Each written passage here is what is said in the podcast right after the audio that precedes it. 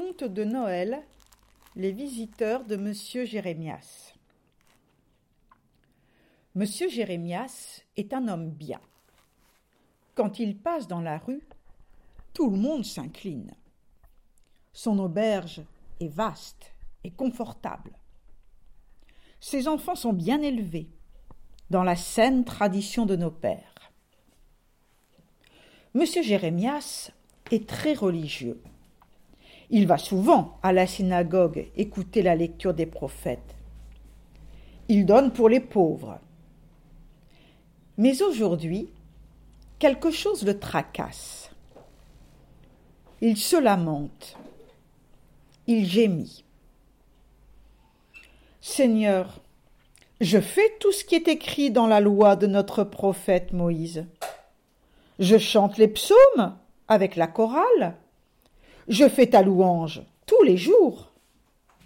Mais, mais pardonne-moi ce que je voudrais te dire au Seigneur.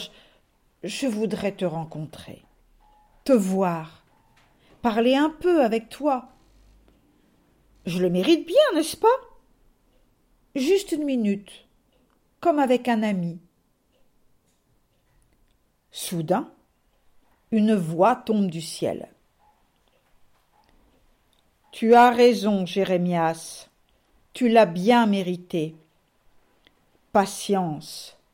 Demain, je viens chez toi. Prépare-toi à me recevoir. Quelle joie.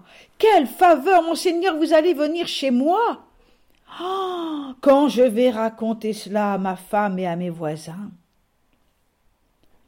Le lendemain, tout est prêt la maison balayée, nettoyée, des fleurs sur la table, un chevreau mijote dans le four avec du miel et des dattes toutes fraîches. Jérémia s'est surpassé. Tout est prêt.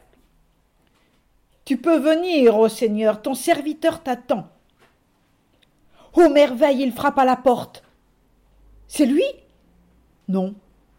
Qui sait une espèce de journalier avec ses mains rugueuses.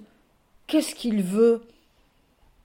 Ah, c'est embêtant. Excusez-moi, brave homme, mais, mais j'attends une visite importante. Revenez demain matin, s'il vous plaît. C'est vrai, Moïse nous dit qu'il faut aider les pauvres, mais aujourd'hui, je ne peux quand même pas faire affront à Dieu et lui dire Un instant, je donne un bout de pain à ce vieux et je suis à toi. Oui, j'ai bien fait de le mettre dehors. Bon, qui frappe encore à la porte? Une femme. Belle. Mais elle a l'air fatiguée. Elle me supplie. Laissez-moi me reposer un moment dans votre belle maison. Justement, madame, ma maison, euh, je viens de l'astiquer pour une visite importante. Vous savez ce que c'est quand on entre avec des chaussures toutes sales? Je ne vous mets pas dehors, pardonnez-moi, mais euh, vous me comprenez, si Dieu remarque vos traces de pas, qu'est-ce qu'il va penser de moi? Que je le reçois comme un mal propre? Allez plutôt chez le voisin, il y aura peut-être de la place pour vous. Les heures passent, le jour avance, le soir tombe, rien. Rien pas de visite de Dieu. Mais qu'est-ce qu'il fait? Il m'avait promis. Ah, bah si on peut même plus se fier aux promesses de Dieu, c'est tout comme les politiques avec leurs promesses. La nuit est tombée. Les bougies sont allumées. Jérémias, vexé, bougon, grogne, peste, murmure. Tout à coup, un courant d'air. Jérémias se retourne. Qui va là? Ne crains pas, Jérémias. C'est moi, ton Dieu. Je suis là. Ah, il était temps. Je commençais à me dire. À te dire quoi? Que je ne suis pas venu? Mais mon bon Jérémias, ouvre les yeux. Je suis venu. Oui, je suis venu.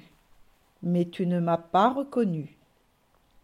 Lui, Joseph, venu de Nazareth, en recherche d'une auberge pour Jésus qui allait naître. Et la femme, sais-tu qui elle est? Marie, que tu as renvoyée malgré sa fatigue. Tu sais où elle a abouti par ta faute? Dans une étable. C'est là qu'est venu son fils Jésus. Eux, le bœuf et l'âne, ils l'ont bien accueilli. Oh Seigneur, si j'avais su. Oh, dans une étable, c'était pas possible. Comment j'ai pu faire ça? Eh oui, Jérémias, change tes yeux.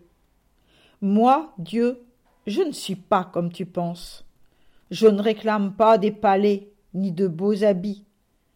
Si tu veux me voir, viens chez les plus petits. C'est là que je veux être.